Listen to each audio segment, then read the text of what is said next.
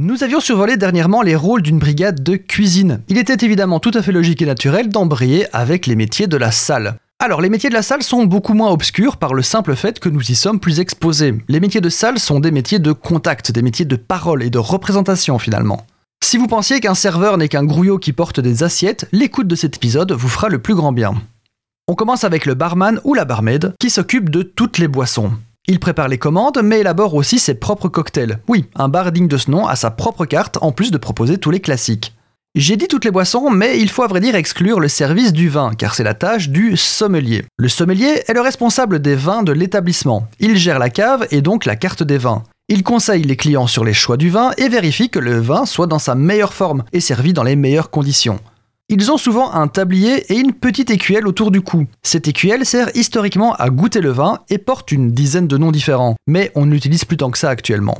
Le serveur, ou la serveuse, est donc le lien qui relie les clients aux différentes enceintes de production. Il les relie à la cuisine, bien sûr, via la commande et le service des plats, au bar, via les boissons, à la caisse, via l'addition, et à l'image de l'établissement en général, via sa politesse, sa bienveillance et son hygiène. Les serveurs sont organisés en rangs qui étaient historiquement littéralement les rangées de tables. Et pour les diriger, ils avaient un chef de rang, donc une personne pour les diriger. Et eux-mêmes sont dirigés par un maître d'hôtel. C'est très pyramidal. Le maître d'hôtel organise toute la salle. C'est le grand responsable des métiers que je viens de vous présenter. Il vérifie les réservations, accueille la clientèle, la place et fait le lien entre elle et l'établissement.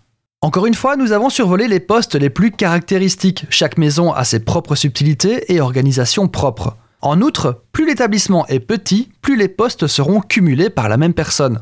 Volontairement, je n'ai pas parlé des commis qui existent pour tous les postes cités et qui, grosso modo, sont des responsables exécutifs et à l'inverse des chefs qui eux les dirigent. Je n'ai pas parlé des trancheurs, des portiers, des vestiaires, des voituriers ou des premiers maîtres d'hôtel qui sont des postes ultra spécifiques et honnêtement pas très courants. J'espère que cet épisode aura mis un peu la lumière sur ces fonctions souvent trop peu respectées, alors qu'elles sont l'épine dorsale du bon fonctionnement d'un établissement.